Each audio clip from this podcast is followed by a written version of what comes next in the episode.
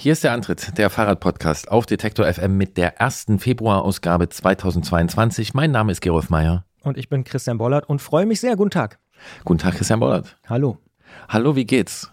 Gut, trotz des Wetters. Ah. Ja. Boah, das Wetter ist mir sowas von Ist egal. dir wurscht? Es ist mir es sowas war im Januar irgendwie äh, nur 66 Prozent der Sonnenstunden, die sonst im Januar äh, fällig sind in Deutschland. Das ist schon, also gerade mal zwei Drittel, das ist schon, und in manchen Orten nur ein Viertel der Sonnenstunden. Das war einfach zu grau. Punkt. Wir können ja die Zeitumstellungsdiskussion, Ah, die sich hier anbieten würde, die können wir einfach abbiegen, Ja. äh, äh, abbiegen, abkürzen können Mhm. wir die. Genau. Abbrechen können wir es sogar. Genau. Ja. Und ich kann hiermit schon teasen auf eine demnächst erscheinende Folge. Christian hat nämlich auf ein Thema geteasert. Äh, da muss ich noch überlegen, wie ich das noch angehen werde. Das werde ich noch aus ihm rauskitzeln. Äh, die kleinen und großen Abzweigungen im Leben des Christian Bollert. Uh. Oder wie ich einmal versuchte, eine andere Karriere einzuschlagen. Ähm, Und es nicht klappte. just ja. teasing. Er ist ein viel beschäftigter Mensch. Er hat gleich noch Termine, deswegen können wir das hier nicht machen. Holen wir nach, holen wir nach. Das holen wir nach. Wir sind im Februar. Es ist grau. Wir haben uns gedacht, wir machen trotzdem Podcast. Warum denn nicht? Ohne Frage. Fangen wir einfach mal an. Let's go.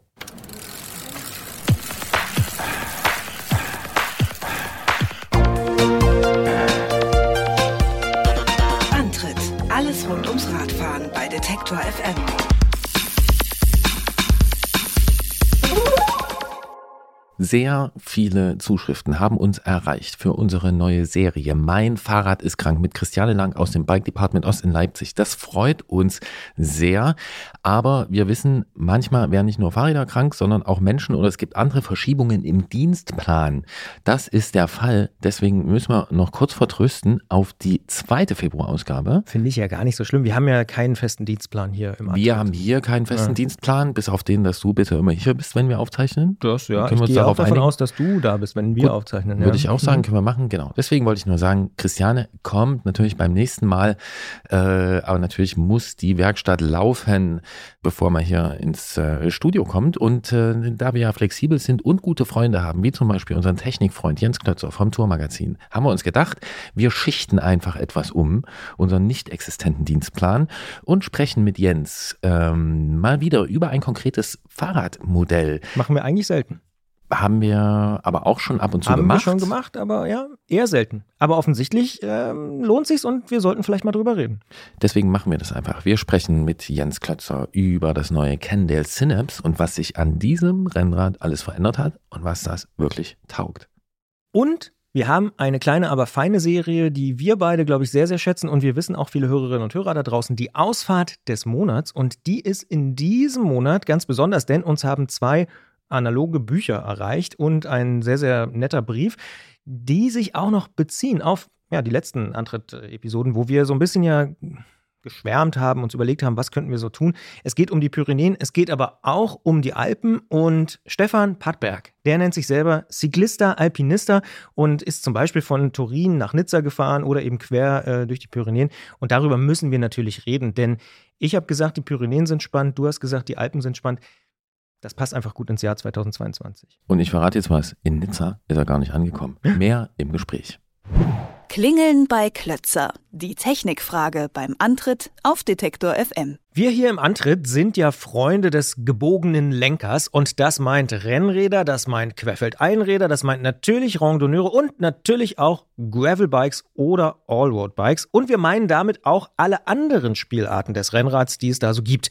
Im Gegensatz zu einigen anderen Radtypen wie dem Mountainbike oder vielleicht auch jüngeren Entwicklungen wie dem E-Bike bringt ja das Rennrad eine ganze Menge Geschichte mit und natürlich auch Tradition.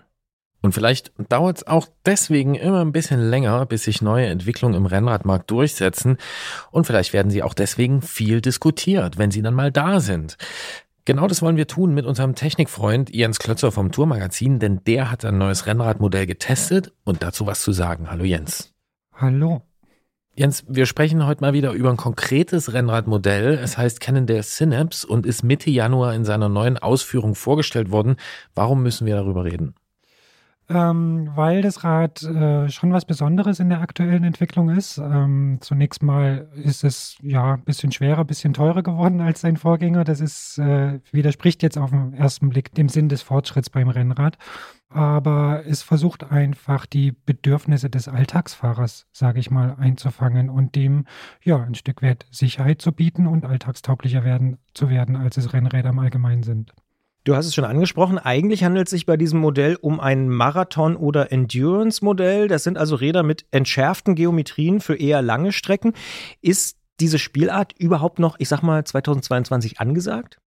Ja, die ist schon so ein bisschen auf dem absteigenden Ast, kann man sagen. Also diese Idee, das Rennrad für Hobbyfahrer bisschen komfortabler zu gestalten, die hatte, naja, so vor 10, 15 Jahren so eine Hochzeit. Da gingen die Räder auch richtig gut. Aber in den letzten Jahren müssen wir schon sehen, dass das von dem, von dem Gravelbike so ein bisschen abgeknabbert wird. Und äh, viele Leute, die sich nur hobbymäßig und kein Leistungssport treiben, sondern sich nur hobbymäßig auf dem Rad bewegen, dass die doch eher zum Gravelbike greifen als zu so einem komfortablen Rennrad. Diese neue Version des Synips ist also jetzt general überholt worden und du hast ja schon erwähnt, es richtet sich eher so an den Alltagsrennradfahrer. Wir wissen auch, dass da einiges an Elektronik dazu gekommen ist bei diesem Rad, aber wir sprechen ja diesmal nicht über die Schaltung. Was ist denn da äh, neu und was ist da elektronisch dazugekommen? Ja, also das, Renn, das Rad ist für ein Rennradverhältnisse, sage ich jetzt mal, regelrecht mit Elektronik vollgestopft, kann man sagen. Ähm, es gibt äh, ein fest verbautes Licht, ein richtig gutes Licht, ein, das auch STVZU-konform ist. Das ist jetzt nicht selbstverständlich am Rennrad, vorne wie hinten. Und dazu gibt es noch ein Radar, ein Abstandsradar, das mir zeigt, ob von hinten Verkehr kommt. Ähm, zeigt es dem Fahrer an.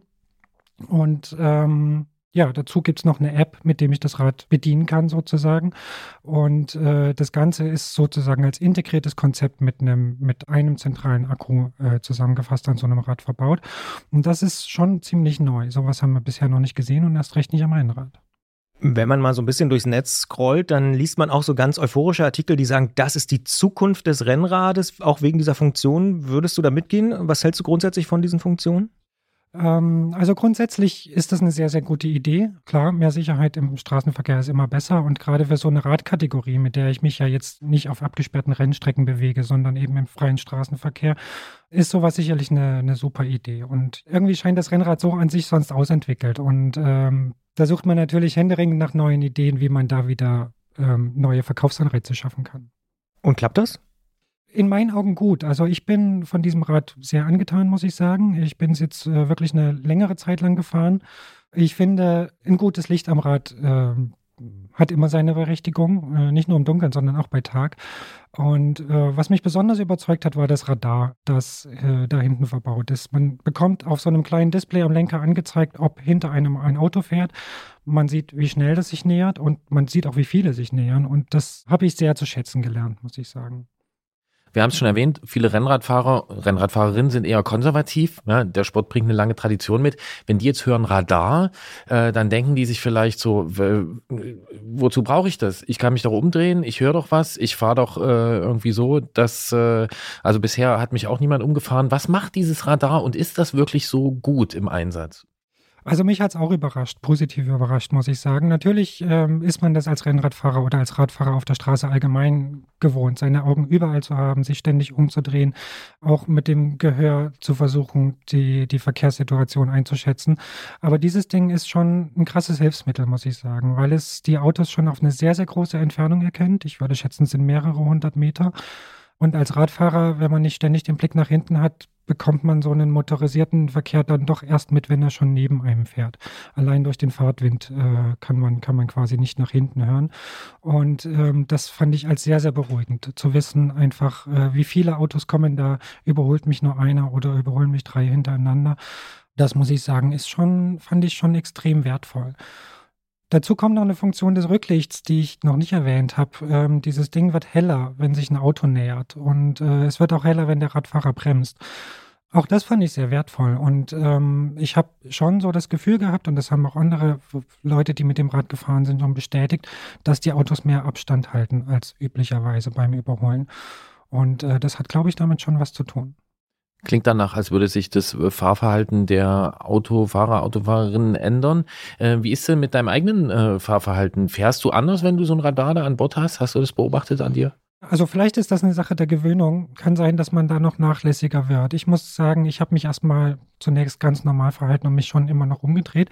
Aber wenn man dann schon irgendwann merkt, wie zuverlässig dieses Ding arbeitet. Ich hatte da jetzt, ähm, bin ungefähr 200 Kilometer mit dem Rad gefahren, auch viel im Stadtverkehr und hatte keinen einzigen Fehlalarm. Jedes Auto, das angezeigt wurde, kam auch und immer wenn nichts angezeigt wurde, war auch frei. Und man fängt dann schon an, man erwischt sich dann manchmal dabei beim Linksabbiegen vielleicht nicht mehr zu gucken, weil man weiß, okay, da ist frei. Da muss man sich ein bisschen aufpassen, dass man da den Schulterblick wahrt.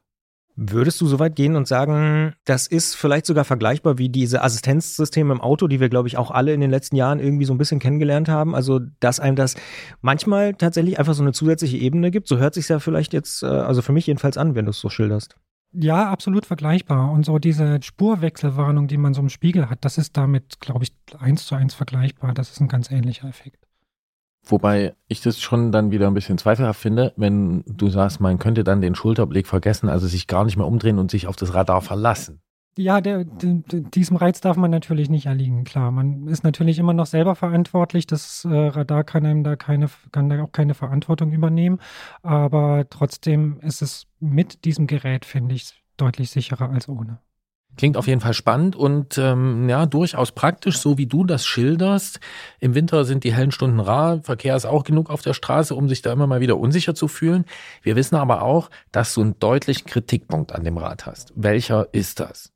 Ja, das ist die Energieversorgung. Also diese ganzen Geräte, Lampe vorne, Lampe hinten, ähm, dieses Abstandsradar wird von einem einzigen zentralen Akku gespeist. Das, ähm, der sitzt so in der Nähe vom Tretlager auf dem Unterrohr in so einer Mulde, ist auch ganz hübsch integriert in den Rahmen.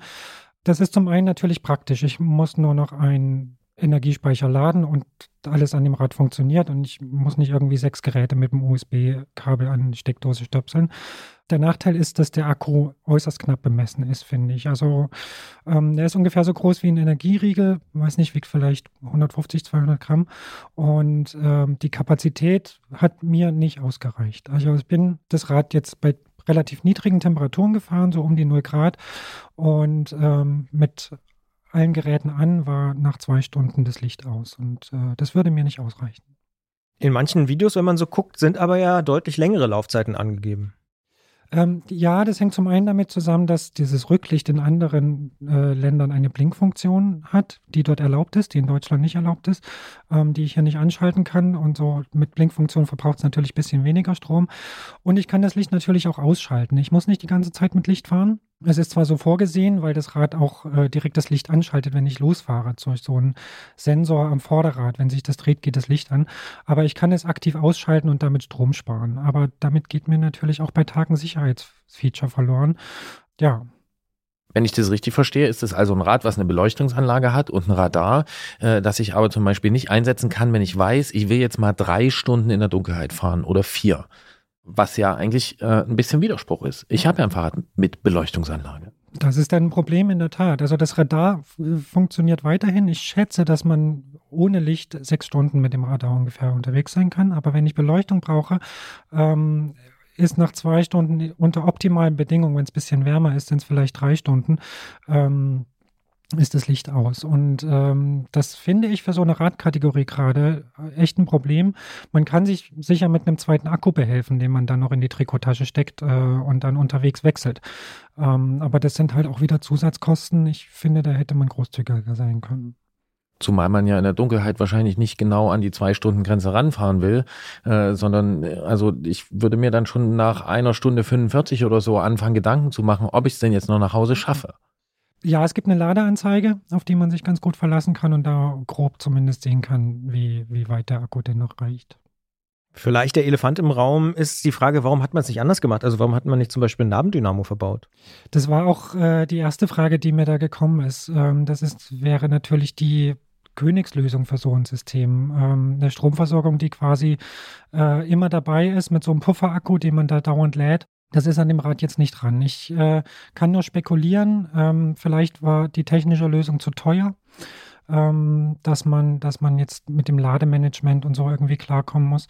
Ähm, möglicherweise war auch ähm, der Umstand, dass es dann, also dass dann ein Laufradwechsel einfach schwierig ist bei so einem Rennrad. Ähm, vielleicht hat auch das die Ingenieure dazu getrieben, das nicht zu machen. Oder es gab keinen Lieferanten dazu. Ähm, das ist für mich schwer zu sagen. Für mich wäre das die Lösung gewesen und äh, damit hätte das Rad, glaube ich, nochmal richtig Schlagzeilen gemacht. Vielleicht kommt es in der nächsten Generation. Was kann man mit der App eigentlich alles machen und brauche ich die, um überhaupt mit dem Rad losfahren zu können? Manchmal ist ja auch der Handy-Akku leer ja, glücklicherweise braucht man die App nicht, um mit dem Rad fahren zu können. Die App kann trotzdem so einiges. Also ich kann mit der so ziemlich die ganzen Geräte bedienen, die da am äh, Rad dran sind, kann das Licht ein- und ausschalten, das Radar ein- und ausschalten. Das Display kann ich auch als Anzeige nutzen. Also da wird das Ganze noch ein bisschen genauer, ein bisschen besser dargestellt, wo, wann die Autos kommen. Das kann ein Fahrradcomputer sein, die App, die zeichnet Fahrten auf, zeigt mir die Geschwindigkeiten an, die gefahrenen Kilometer und so. Und außerdem erinnert sie mich auch an Wartungsintervalle. Also diese Cannondale-App sagt mir jetzt, nach 50 Kilometern sollte ich zum Händler gehen, alle Schrauben nachziehen lassen. Ähm, nach 500 Kilometern erinnert sie mich daran, dass man die Kette mal nachölen sollte.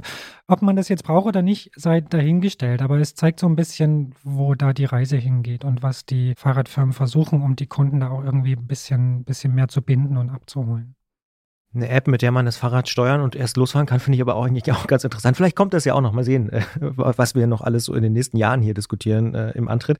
Aber eine Frage drängt sich natürlich auf. Du hast schon angesprochen, knapp 200 Kilometer bist du gefahren, viel bei 0 Grad. Das ist im Januar natürlich äh, nicht so groß zu verhindern. Wie fährt sich denn das Ding? Unspektakulär, muss ich sagen. Was aber jetzt kein Nachteil ist. Also es fährt sich wie ein ganz normales und ein richtig gutes Rennrad. Immer noch sportlich, obwohl es so ein bisschen auf Komfort ausgerichtet ist federt auch ein bisschen besser als sein Vorgänger. Und ja, mir, mir hat es gut getaugt, gerade für diese Jahreszeit. Also es hat auch etwas breitere Reifen. Es lässt bis zu 35 mm breite Reifen zu und kratzt da schon so ein bisschen an diesem, an diesem Gravelbike-Segment. Schutzbleche kann man dran bauen und trotzdem sieht es aber aus wie ein sportliches Rennrad. Also der, der Rahmen hat schon die Form, wie auch das Profi-Modell hat. Von daher wirkt es jetzt keineswegs irgendwie lame oder so. Ein lames Rennrad ist es also nicht, sagt Jens Klötzer hier beim Antritt bei oder auf oder mit Detektor FM. Zu den Schutzblechen muss ich nochmal nachfragen. 35 mm Reifenbreite hast du erwähnt. Ist das mit Schutzblechen bedeutend weniger oder sind die da schon mit eingerechnet? Äh, nee, ausreizen kann man die 35 mm nicht. Ich glaube, da ist so bei 30, vielleicht 32 mm Schluss. Und jetzt mal Hand aufs Herz, du bist ja, das wissen wir jetzt, seit Jahren eigentlich großer Rennrad-Afficionado. Würdest du es auch anderen Leuten empfehlen, die jetzt vielleicht nicht so Rennrad-Fans sind? Ähm, absolut, also es kommt ein bisschen auf das Einsatzspektrum drauf an, aber gerade Leute, die jetzt wirklich viel im Stadtverkehr unterwegs sind und auch äh, bei Dunkelheit und bei schlechtem Wetter fahren, ähm, für die ist so ein System echt ein Segen. Wer jetzt wirklich nur auf, auf der Sonntagsrunde unterwegs ist, immer in der Mittagssonne und nur im Sommer, der kann sicher darauf verzichten und der muss auch dieses Mehrgewicht dann nicht mitschleppen, weil er nutzt es zu wenig. Aber gerade im Stadtverkehr fand ich das extrem wertvoll. Gerolf, hast du gehört, wie er über mich redet? Ich habe jetzt gar nicht gemerkt, an welcher Stelle er dich gemeint hat, aber ich hätte noch eine andere Frage. Also Christian hat ja anfangs schon erwähnt, dass diese Kategorie Rennrad ursprünglich mal Endurance äh, äh, Rennrad hieß. Jetzt haben wir es hier also mit einem weiterentwickelten Endurance, also Ausdauerrad zu tun, was aber nach zwei Stunden eine wichtige neue Funktion einstellt. Das ist ja nicht mehr wirklich Ausdauer. Äh, da drängt sich mir eher so die Vermutung auf, ist das vielleicht so eine Art Nullserie? Also ist das erst ein Trend, der da losgetreten wird und ist es, sollte man da vielleicht noch auf die nächste, wie sagt man, Inkarnation, nee, Iteration, sagt man, glaube ich, auf die nächste Ausgabe, auf die nächste Version warten? Auf die nächste Generation. Ja, vielleicht. Also ich, ich würde es, glaube ich, auch tun, weil der, der angesprochene Nachteil, der, der wäre mir wirklich der ist für mich ein Hinderungsgrund, um das Ding zu kaufen. Und ähm, es gibt ja mittlerweile auch Lösungen, die dann vielleicht ein bisschen gebastelter aussehen, ähm, aber wo man das hinbekommt, äh, sich eine gute Beleuchtung mit Nabendynamo und Pufferakku hinzuschrauben, ähm, die dann vielleicht sogar nebenbei noch das, das Garmin, das ähm, das Navigationsgerät lädt. Und ähm, ja, deswegen würde ich vielleicht noch warten, bis da entweder ein anderer Hersteller oder das Nachfolgemodell irgendwie ein bisschen runder konstruiert sind. Ja, es ist noch so ein bisschen prototypenhaft, das stimmt schon.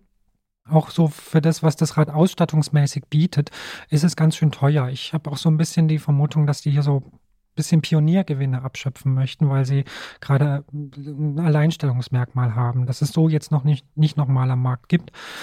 Aber gemessen an der sonstigen Ausstattung, das Rad kommt mit einem Alulenker, Alustütze, relativ schweren Laufrädern und eben keiner Elektroschaltung, wie du schon sagtest, und kostet trotzdem 4.500 Euro. Hm, das ist happig. Und wenn du das ansprichst, muss ich auch nochmal nachfragen.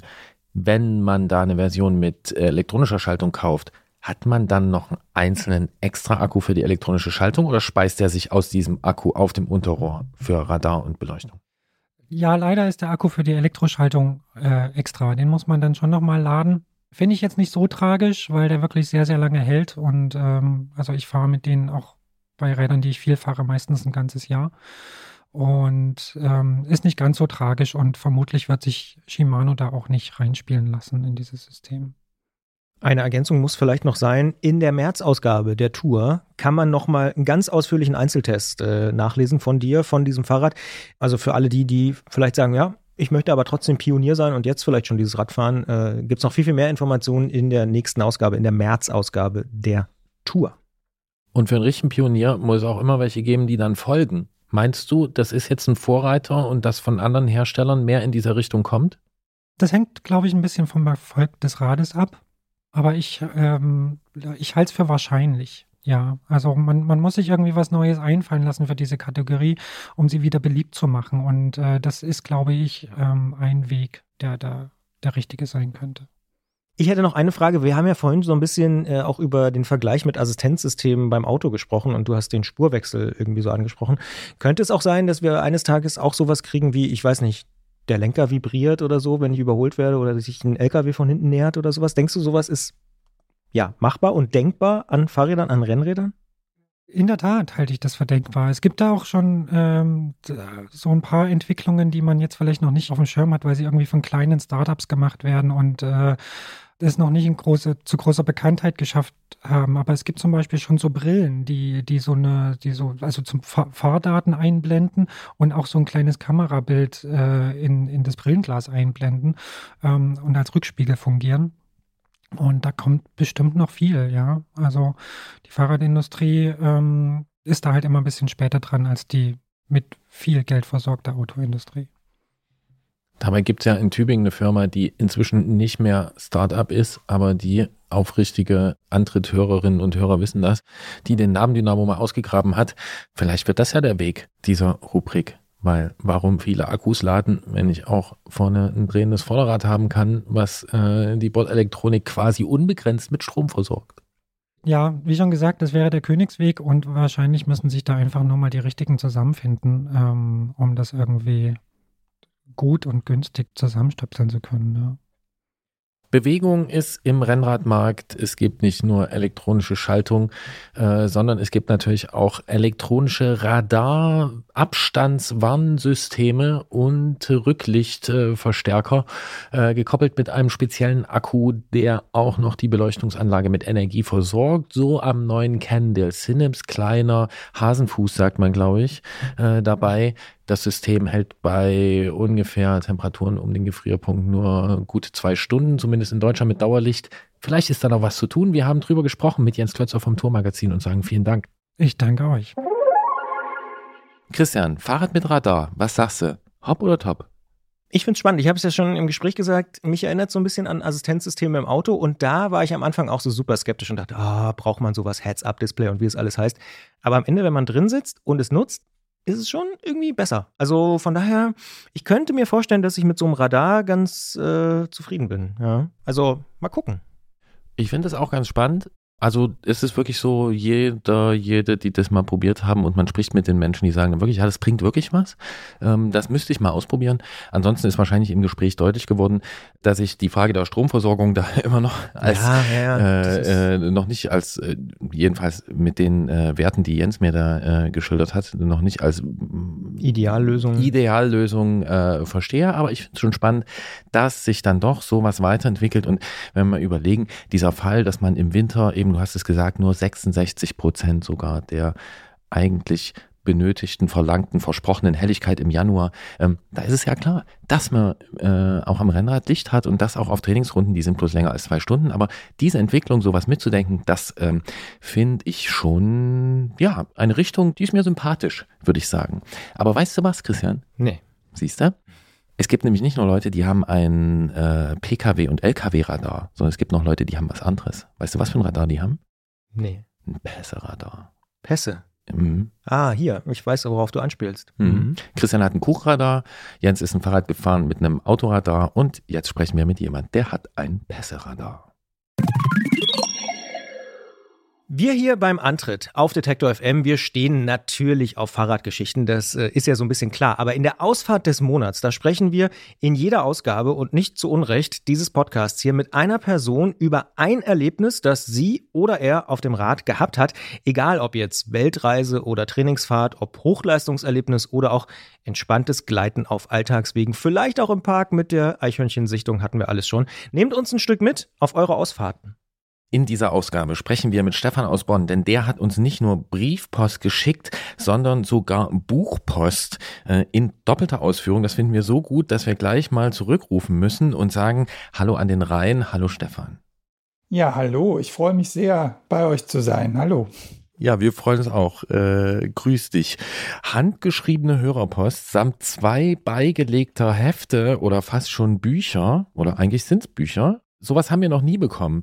Uns liegt hier vor ähm, das Pyrenäen-Protokoll, Rennrad, Zelt und 26 Pässe. Und mit dem Gravelrad über die Alpen macht das eigentlich Spaß. Das wirkt auf uns so, als würdest du viele deiner Erlebnisse gerne im Buch festhalten. Ist das so?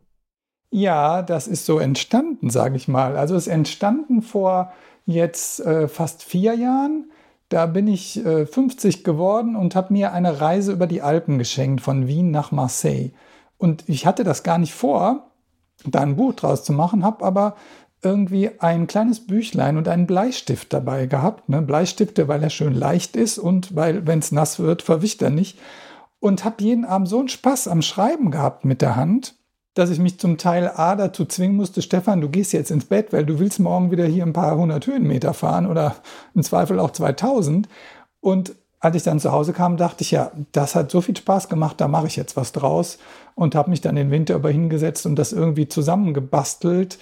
Und es ist auch ein bisschen biografisch halt geworden, weil es war ja irgendwie mein Geschenk zu meinem 50. Und dann habe ich da ja zum ersten Mal so ein Buch selber gemacht. Es war dann ein bisschen Problem, einen Verlag zu kriegen. Bin sehr dankbar, dass ich hier über Umwege den Kit Verlag in Bonn gefunden habe. Und habe da ein paar Fehler gemacht, vor allen Dingen technischer Art, so dass ich dann dachte nach dem ersten Buch, ja, jetzt mache ich irgendwie mindestens noch eins, um diese technischen Fehler mal wegzulassen, was den Satz und so weiter angeht. Und so bin ich dabei geblieben. Ja, es macht mir großen Spaß, weil es irgendwie das Erleben so ja, viel stärker macht beim Radreisen, wenn man das nochmal aufschreibt und dann nochmal abschreibt und dann noch Fotos dazu macht und Karten. Ja, so ist das gekommen. Ja, sieht beeindruckend aus. Wir müssen dazu sagen, wir haben hier deine Sendung Anfang der Woche, also vor wenigen Tagen in Empfang genommen, hatten beide ganz viel zu tun. Wir konnten also noch nicht durchlesen, aber durchblättern immerhin äh, durchblättern äh, konnten wir schon. Und jetzt muss ich trotzdem noch fragen, ich dachte, es gibt zwei Bücher, aber jetzt gibt es also mindestens drei. Und Wien-Marseille ist ja auch eine Knallerroute, oder? Ist ja so eine Art Längsalpenquerung. Genau, ja. Es gibt drei Bücher. Das ist 50 Jahre, 50 Pässe. Und das war das erste 2018 erschienen. Ich bin 2017 gefahren und das war eine Längsalpenquerung, die stand mal in der Tour, ich glaube 2006 oder so. Und ich habe die in abgewandelter Form dann da ähm, von Wien bis Marseille eben über, eigentlich wollte ich 50 Pässe fahren zum 50. Geburtstag, es sind nur 46 geworden, dann war das Meer da. Und dann dachte ich, okay, man muss auch nicht alles irgendwie erreichen, was man sich vorgenommen hat. Hauptsache, es hat tierischen Spaß gemacht und das hat es damals, ja. Sehr sympathisch, das äh, mit dem Abbrechen am Meer. Kann ich auch total gut nachvollziehen. Torin Nizza ähm, hast du ja angesprochen. Bist du im Pandemiesommer nicht so ganz gefahren, wie der Untertitel verrät? Ja. Was ist denn da passiert? Ja, ich wollte, ich hatte das auf dem Plan. Also mir hatte ein Freund irgendwie, schickte der mir von der von so einer Fotofirma eine, eine Fotoreportage und dann sagte ich, ja, du bist witzig. Also das war über Turin-Nizza. Ne? Ähm, ich will das sowieso fahren. Ich kannte die Gegend, ich kenne die schon, weil ich da mit meiner Liebsten häufig wandern war. Sie hatte das ausgesucht, so diese piemontesischen Alpen und die sind wirklich total großartig. Und dann dachte ich, ich fahre das und natürlich, ich fahre das Event, weil ich es auch mit anderen zusammenfahren wollte. Das ist abgesagt worden natürlich 2020. Und ich hatte aber ein Sabbatjahr, wo ich auch überlegt habe, verschiebe ich das oder nicht und letztlich zu dem Schluss gekommen bin, das gute Leben kann man nicht verschieben. Das ist unter den Bedingungen anzustreben, die man jetzt hat. Also mache ich das jetzt und fahre auch dieses Turin-Nizza. Und wenn ich es nicht äh, in der Gruppe fahre, dann fahre ich halt allein los. Vielleicht fährt da jemand mit. Ne? Bin dann auch den, den letzten Teil mit einem Freund gefahren. Und das eigentliche Event, das sind ja von Turin nach Nizza, ich weiß ich glaube, die fahren das in zehn Tagen, so roundabout. Ne? Und ich hatte ja viel mehr Zeit. Und dann habe ich halt geschaut, wo fahren von Bonn aus denn Züge, wo man das Fahrrad gut mitnehmen kann, hin, wo es auch pandemietechnisch ging. Und hier fährt halt ein Eurocity nach Zürich zweimal am Tag. Also bin ich nach Zürich und bin dann von da aus quer rüber nach Turin und von da eben nicht nach Nizza, weil was da passiert ist, dass halt auf dieser Reise die äh, Côte d'Azur sich langsam so zum Hotspot in einer Zeit, wo wir ja alle noch nicht geimpft waren, gewandelt hatte und ich dann auch nicht wusste, kommst du jetzt in Quarantäne, wenn du wieder nach Hause kommst. Und das war ja alles noch viel unsicherer vor anderthalb Jahren. Also sind wir kurz entschlossen, da war dann schon ein Freund dabei, eben nach Sanremo gefahren, was ja auch fahrradgeschichtlich kein uninteressanter Ort war. So, ne? Und dann noch ein bisschen darüber hinaus und eben nicht nach Nizza. Das kann ich übrigens gut äh, nachvollziehen. Sanremo war ich auch schon cool, da anzukommen. ja. Also wieder mal ganz heftiges Nicken beim Kollegen Christian Bollert. Ich wollte nur für die Menschen, die zuhören, die äh, Riviera, um das mal noch einzustreuen. ja, ja, genau. Für die Menschen, die zuhören, die Turin-Nizza nicht einordnen können, du hast es schon erwähnt, ne? es ist ein Event und das Event geht nicht etwa über normale Passstraße, ja, wie man sich das ja. vorstellt, mit einer Asphaltdecke, sondern das ist ja alles etwas grobkörniger, oder? Genau, ja, da muss man zu sagen, also diese Gegend zwischen Italien und Frankreich, die ist über die Jahrhunderte ja immer wieder, hat da die Grenze gewechselt, ne? irgendwie zwischen Savoyen und dem Piemont. Und dann waren die jeweiligen Herrscher darauf bedacht, immer diese Grenze zu sichern, von Napoleon in Frankreich bis zu Mussolini in Italien und haben halt Schotterstraßen bis ziemlich hoch in diese Berge gebaut, die erst sollten da halt die Esel hoch können und nachher sollten die kleinen Panzer da hoch können. Das heißt, die haben nicht besonders starkes äh, Gefälle. Man kann die also im Rad fahren und die sind nur zum Teil entweder verfallen oder mit Asphalt überzogen. Und das sind diese Schotterstraßen, auf denen man da fährt. Das ist zum Teil aus dem Radsport bekannt. Colle de Finestre ist so eine, ne, wo 2018 Chris Froome seine legendäre Attacke beim Giro d'Italia hatte die aber, die ist gar nicht so repräsentativ, weil das ist eigentlich ein klassischer Pass, also die Verbindung von zwei Tälern so. Ne? Aber wenn man dann da oben angekommen ist, dann fährt man die Strada de Asieta und die ist die ganze Zeit so auf dem, mehr oder weniger auf dem Kamm zwischen diesen beiden Tälern, weil klar, das war eben für die Militärs, die wollten halt in das Nachbartal reingucken und da den Feind kontrollieren. Und äh, ja, das ist das Besondere, dass man da auf so Balkonstraßen auch fährt. Also das sind zwei oder drei, es sind schon auch normale Pässe zwischendurch, ne, um das zu verbinden. Was äh, ja für mich äh, so, so ein gemischter Genuss war, muss ich ehrlich sagen, da zu fahren. Also einmal hatte ich ein Rad mit, mit 40 Millimeter breiten Reifen. Das reicht nicht für diesen groben Schotter, der da oben liegt. Das kann ich nicht empfehlen. Äh, also da tun die Handgelenke doch sehr weh, vor allen Dingen beim Runterfahren. Und zum anderen also ihr fahrt ja auch Pässe, wenn ich euch richtig zugehört habe. Ne? Wir und versuchen ihr, das. Ja, und ihr kennt ja vielleicht diesen Moment, man kurbelt sich da hoch und kurbelt sich hoch und dann kommt man oben an und dieser Blick in das andere Tal, geil, mhm. oder? Ja. Also so. Und wenn man aber auf dieser Strada de Asieta oder zwei Täler weiter heißt die dann Strada de Canoni, das ist auch sehr sprechend, ne? da, das war halt für die Kanonen, da fährt man den den halben Tag und kann, hat diesen Ausblick, den man sonst nur in einem kurzen Moment hat. Und das ist schon fast zu viel zum Wahrnehmen, finde ich. Man hat die ganze Zeit so, das kann man gar nicht mehr aufnehmen. Das ist wer, zu viel. wer soll das verarbeiten? Wer soll das verarbeiten? So genau, genau, so ging es mir da, ja, genau. Das klingt ziemlich interessant. Aus mehreren Gründen. Äh, Reifenbreite wollte ich dich fragen, kann ich nämlich dazu sagen, als Hintergrundnotiz oder sag mal Hintergrundnotiz, egal. Ja, Randnotiz ähm, vielleicht. Als Randnotiz. Uns wurden nämlich auch noch zwei äh, handgeschriebene kurze Briefe beigelegt. Da ist schon der Tipp für die Reifenbreite drin enthalten. Vielen Dank dafür. Ja. Werde ich auf jeden Fall befolgen. Genau, du sagst nicht unter 45 Millimeter Reifenbreite. Jetzt kommt meine Frage. 50 Millimeter und Tandem, was sagst du? Machbar oder nicht? 50 mm und Tandem. Ich habe wenig Tandem-Erfahrung, muss ich dazu sagen. Bergtandem-Erfahrung gar keine. Aus dem Bauch raus würde ich jetzt sagen, wenn ihr sehr darauf achtet, kein weiteres Gepäck zuzulegen, kann ich mir das schon vorstellen, dass das machbar ist. Zumal ja du die Möglichkeit hast, äh, bei diesen also ich denke jetzt vor allen Dingen an zwei Passagen, die einfach heftig sind, was die Spitzheit der Steine, die Kantigkeit mhm. der Steine angeht. Da kannst du im Zweifel, wenn du auf die Karte guckst, eine parallele Asphaltstraße fahren, wenn dir das zu viel wird. Von daher, ich würde es probieren. Das ist bestimmt cool, ja. Das klingt sehr gut. Ich sehe ich seh gerade schon, ich habe gerade so ein, so, ein, so ein Wurmloch im Sommer. Ich sehe was. ja, ich kann mir das auch vorstellen. Und du hast ja eh so eine abgesägte Zahnbürste, von daher hast du ja gar nicht so viel Gepäck. Was mich natürlich noch viel mehr interessieren würde, weil das zweite Buch dreht sich ja um, das, um die Pyrenäen, das Pyrenäen-Protokoll. Ja. Ganz passenderweise auch auf eine der letzten Ausgaben ja quasi schon maßgeschneidert, würde ich fast schon sagen, hier auf unsere Hoffnungen für dieses Jahr vielleicht oder zumindest für die nächsten Jahre. Was war denn in den Pyrenäen? Also wann bist du da gewesen? Also ich war tatsächlich jetzt letzten Sommer noch mal da, aber diese Querung, die habe ich 2018 gemacht. Da vom Atlantik bis rüber zum Mittelmeer. Und äh, ja, das, das kann man schneller machen als diese Alpensache. Ich war da, glaube ich, zehn Tage unterwegs. Man kann sich da aber auch natürlich viel mehr aufhalten, weil es irgendwie, die, die, also viele Tour de France-Anstiege sind ja Anstiege zu Skigebieten, da geht es eigentlich nur rauf und runter. Ne? Da, da, wenn man das will, muss man da noch einen Tag bleiben und irgendwie nach Otakam fahren oder wie sie da alle heißen, Superbanière in diese Skigebiete. Also was in den Pyrenäen wirklich toll ist, das ist ja, also da fährt man Asphalt und es gibt aber deutlich weniger Verkehr als in den Alpen, auch im Hochsommer. Das ist einfach noch verträglich. Ne? In den Alpen Manchmal sind es wirklich viele Motorräder und zwar vor allen Dingen da, wo Deutsch gesprochen wird. Es wird besser, wenn man aus dem deutschen Sprachraum draußen ist. Frag mich wieso, aber es ist so.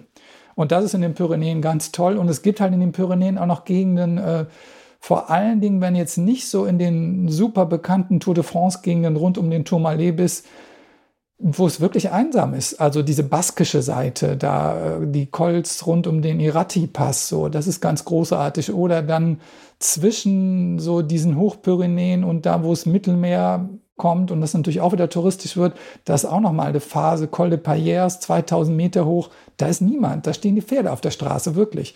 Das ist, das ist was ganz Besonderes. Ja, da kriege ich tatsächlich Fernweh, wenn ich davon höre. Aber gibt es so einen Pass oder ein, eine Situation, wo du sagst, ja, das würde ich auf jeden Fall jeder und jedem empfehlen, das auch mal selber zu machen? In den Pyrenäen? Hm? Ja, da würde ich diese Cols, also das sind Plural, weil das so ein paar sind Cols di Ratti, wenn man von vom Baskenland aus fährt, sind das, also man kommt nach Saint-Jean-Pied-de-Port, dieser Pilgerort, und von da aus sind das noch so ungefähr 60 Kilometer. Und das ist einfach, das ist ein fantastischer Wald, ein einsamer Pass. Und wenn man da oben bleibt, hat man irgendwie drei, vier, fünf kleine Pässe, wo man runter und wieder rauffahren kann. Ganz toll. Das würde ich empfehlen. Kommt auf die Liste. Also wir haben jetzt Alpenlängsquerung, wir haben auch Pyrenäenlängsquerung. Gibt es noch andere äh, Hochgebirge, die du längs gequert hast?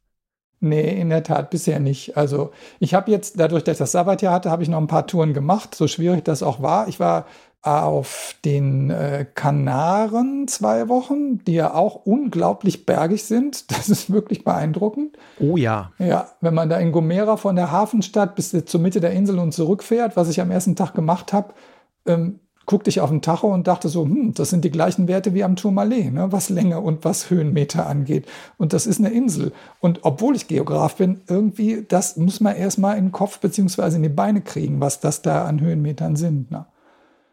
Ja, und eine andere Reise, die ich auch, da sind wir jetzt wieder im Gravel-Bereich, das sind die Montañas Vacias in äh, Spanien, in Ostspanien, so ungefähr 150 Kilometer nördlich von Valencia ungefähr, ziemlich entvölkerte Gegend total schöne Landschaft. Und wenn man wirklich ohne Autos fahren will, das ist die Gegend. Da kannst du 1000 Kilometer fahren, entweder auf, äh, auf Gravel oder auf Asphalt mit einer total liebevoll ge gescouteten Strecke von ähm, Ernesto Pastor, heißt der Typ, der diese Homepage gemacht hat, der übrigens Torino-Nizza gefahren ist und davon so begeistert war, dass er sich gesagt hat, also vor meiner Haustür, ich wohne hier in Teruel in Spanien, da gibt es auch so Straßen, ich mache das einfach mal. Und äh, ja, das ist auch eine ziemlich coole Strecke. Aber andere Längsfahrten über Gebirge, nee, sind gerade nicht. Trotzdem hast du wirklich die ganzen Knaller eingesammelt. Also, dass da nördlich Valencia, äh, ein Freund von mir, der war auch da, ist total begeistert. Ah ja. Ähm, in Sachsen sagt man, ich glaube, man sagt es äh, vor allem in Sachsen, da habe ich noch einen Rucksack hängen. Mhm. Ja, also so ein Koffer in Berlin. Ja. Genau, Christian mhm. hat noch einen Koffer in Berlin. Nee. Ich habe noch einen Rucksack hängen, also einige der Sachen. Und da du jetzt ja also Hochgebirgslängsquerungsspezialist äh, bist und die anderen, wo die Rucksäcke hängen, auch noch alle mitgenommen hast, stelle ich dir jetzt eine ganz fiese Frage. Was ist dein Lieblingspass? Oh, mein Lieblingspass, ja. Da hätte ich eigentlich mich drauf vorbereiten müssen. Ne? Mein nee, Absol da macht es keinen Spaß. Da macht es keinen Spaß. Ich kann dir sagen, was mir als erstes einfällt. Und vielleicht, wenn ich darüber rede, fällt mir ein, was mein Lieblingspass ist. Ja. Also, was mir als erstes einfällt, ist der Col de la Colombière. Der ist ja südlich vom Genfer See, einer dieser Alpenpässe, auch ein Tour de France-Pass. Und Spaß gemacht hat, das nicht da hochzufahren. Das war eher eine Quälerei. Es war super heiß. Der letzte Teil, da, da, fährt man neben so einer Steinwand und hat den Eindruck, man fährt durch einen Backofen. Zusätzlich flogen mir noch Bremsen an die Waden. Aber irgendwie war das ein ganz toller Pass. Warum? Und äh, warum? Ja, das kann ich jetzt gar nicht sagen. Das war jetzt spontan tatsächlich so das Gefühl. Was ist der Lieblingspass? Ja, der war, der war super. Aber gibt es da irgendwas, was, was dich da, also das muss ja einen Grund geben, warum du da jetzt so dran denkst, trotz Backofen und fliegenden ja, Bremsen. Ja, ja. Vielleicht war es die Stimmung. Also so den Eindruck, hier gehen jetzt die französischen Alpen so richtig los. Na, weil das, das ist wirklich, man kommt dann ja, wo bin ich da gekommen? Aus dem Wallis mehr oder weniger. Ne? Also da war es dann schon so ein bisschen oberitalienische Seen und Simplon Pass und Simplon Pass, viel zu viele Laster, ganz schrecklich. Und da ging es dann richtig, vielleicht war das so das Gefühl, hey, hier, so sieht es bei der Tour de France aus, wenn man da lang fährt. Vielleicht war das tatsächlich das. Und es waren wenig Autos da. Das war auch sehr förderlich, dass ich da in Ruhe, in Ruhe mich hochquälen konnte, sozusagen. Ne? Das klingt total gut, ja. Wenn man so durchblättert durch deine Bücher, und das haben wir ja, wie gesagt, bisher leider nur tun können, weil wir noch nicht die Zeit gefunden haben, da jetzt wirklich komplett durchzulesen, fällt mir aber auf, dass neben den sehr vielen geografischen Aspekten, die du auch schon erwähnt hast, ähm, auch so, ich sag mal, gesellschaftspolitische und politische Themen eine Rolle spielen. Also zum Beispiel die Unabhängigkeit von Katalonien und die Bürgermeisterin von Barcelona und so, die ja auch international ja. sehr abgefeiert wird. Das heißt, du hast auch einen etwas breiteren Fokus.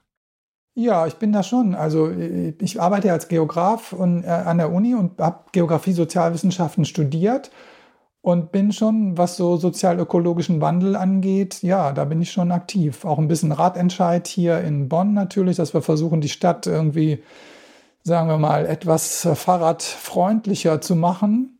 Ja, also es geht mir nicht nur um das reine sportliche Radfahren, ne, das auch so. Das ist vielleicht die besondere Mischung der Bücher. Ne. Das ist einerseits halt die Geschichte von Luis Ocaña, du nachlesen kannst, und andererseits die Geschichte von Ada Colau. Das stimmt schon, ne? Ja. Kenner wissen ja auch, das Fahrrad ist ein Werkzeug.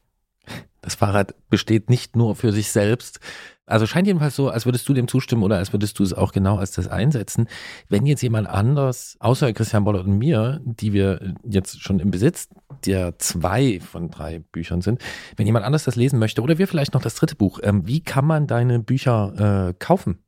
Man kann die im, im, Buchladen bestellen. Die sind vom Kit Verlag, also Kit wie Kind auf Englisch, ne, der deswegen so heißt, weil er die Kinderrechtskonvention herausgibt.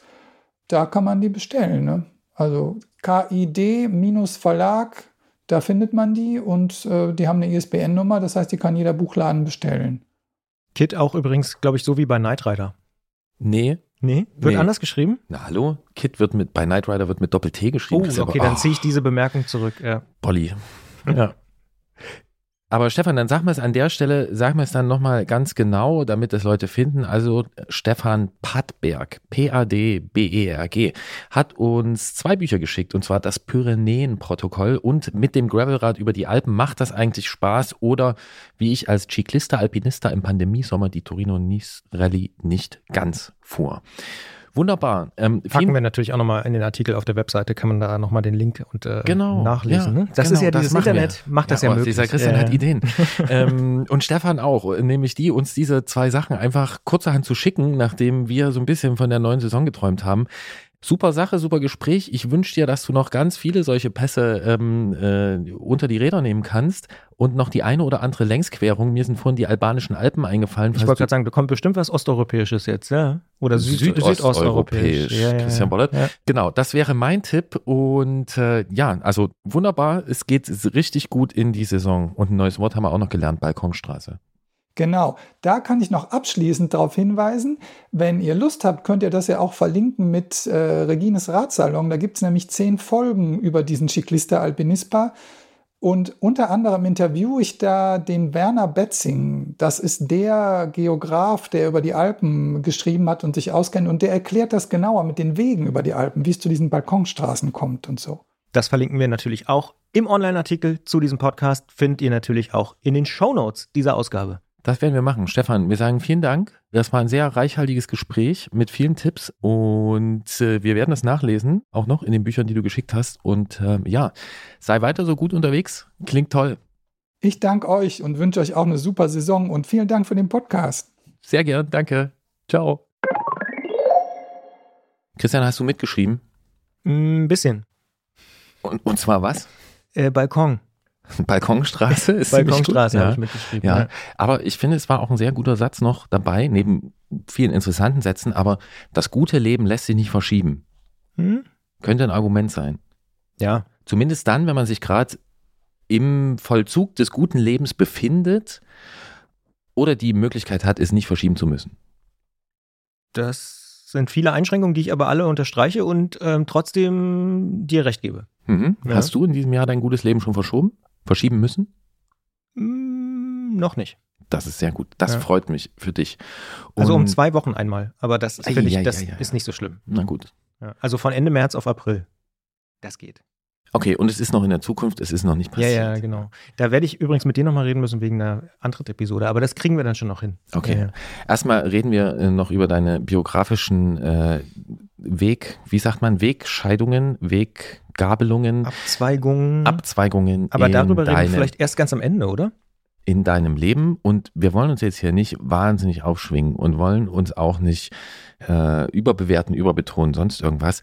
Aber kommt denn jetzt, für wen der Antritt vielleicht nicht unbedingt zum guten Leben zählt, aber so als kleine Bereicherung des Alltags, äh, für die Leute haben wir eine gute Nachricht. Es gibt nämlich im Februar noch eine zweite Folge äh, und die ist äh, für all die Leute, die uns unterstützen bei Apple Podcasts oder bei Steady am 11. Februar zu haben und für alle anderen am 18. Februar. Bis dahin erreicht ihr uns unter antritt.detektor.fm mit Lob, Kritik, Anregungen und Ausfahrten und natürlich auch auf Instagram und Facebook. Absolut. Und was ich da an dieser Stelle einfach der Fairness halber nochmal sagen muss, äh, ist, dass es der Wahnsinn ist, wie viele Leute uns da unterstützen. 54 sind es mittlerweile bei Steady und noch mehr bei Apple Podcast. Also danke, danke, danke. Das äh, ist wirklich, mir fehlen da so ein bisschen äh, die Variationen äh, in den Wörtern, aber wir sind geplättet äh, im wahrsten Sinne des Wortes und freuen uns, dass es immer mehr werden, die, die diesen kleinen, aber feinen Fahrradpodcast unterstützen. Dementsprechend Dankeschön. So, Punkt. Wir sollen aber noch, und äh, das wird dich vielleicht äh, nicht so sehr überraschen, aber äh, wir sollen noch mal auf etwas hinweisen, was viele Leute, die unsere Podcasts hören und vielleicht auch viele Leute, die den anderen Podcasts hören, gar nicht wissen. Wir haben als Detektor FM, als Podcast-Radio auch einen Livestream, sogar zwei, den Wort- und den Musikstream. Und ähm, wir wollen im Februar ein bisschen darauf aufmerksam machen, dass man den auch hören kann. Du kennst zumindest Donnerstag 20 Uhr, weil was passiert da im Wortstream von Detektor FM? Da gibt es äh, die äh, jeweils aktuelle Folge Antritt und ähm, ja, das Fundament dieses Podcasts. So ist er mal gestartet vor So hat alles einer ganzen angefangen. Zeit. Ach, Christian, mit uns beiden. Äh, einmal im Donner äh, einmal am. Donnerstag, Ja. einmal jeden Donnerstag konnte man uns da anhören. Genau, es gibt diesen Wortstream und es gibt aber auch einen richtig, richtig guten Musikstream. Und das sage ich jetzt mal, äh, weil du getraust dir das vielleicht nicht. Ich weiß, dass du sehr, sehr große Stücke hältst, wie auch ich, auf Gregor Schenk, Oh ja. sein Team und seine Musikauswahl. Ähm, Neuerdings auch Jesse übrigens, die genau. ihn jetzt verstärkt. Jessie, die auch dabei ist und Kann man auch nachhören übrigens im neuen Detective M Destilliert Podcast, der auch an diesem Freitag rausgekommen ist. Da kann man noch äh, über Jessie vieles lernen, wie sie nämlich Musikjournalistin geworden ist. Ist ja auch jetzt kein klassischer Ausbildungsberuf, aber das nur als äh, Randnotiz. Das nur als Randnotiz. Und wir wollen mit dem Song, den wir in diesem Podcast einbinden, auch verweisen auf diesen Musikstream, auf die tollen Leute, die das machen, äh, die ein super Händchen haben, super Geschmack. Äh, ansonsten gilt für mich, über Musik reden ist wie zur Architektur tanzen. Das kann man zwar machen, aber es funktioniert nicht Oh, unbedingt. da würden dir aber Jesse und Gregor widersprechen. Aber das ist vielleicht ein anderes Thema. Deswegen mache ich auch den Fahrradpodcast und nicht den Musikpodcast. Äh, aber ich habe genau mitgeschrieben, als Jessie mir gesagt hat, welcher Song jetzt laufen soll und wer wäre ich, ihrer Auswahl zu widersprechen. Deswegen kommen jetzt, Achtung, Polyglott, Toro y moi mit Postman. aus San Francisco oder besser mit einem Spitzenvideo in San Francisco. Und ich muss sagen, das ist auch eine Stadt, da kribbelt es bei mir so ein bisschen. Das werden wir noch aufklären. Viel Spaß mit dem Song. Bis nochmal im Februar. Ciao. Bis bald. Richtet das Radar auf die Pässe aus. Mr. Postman, did I get mail? Did I get a letter? Did I get a postcard? Woo, Mr. Postman.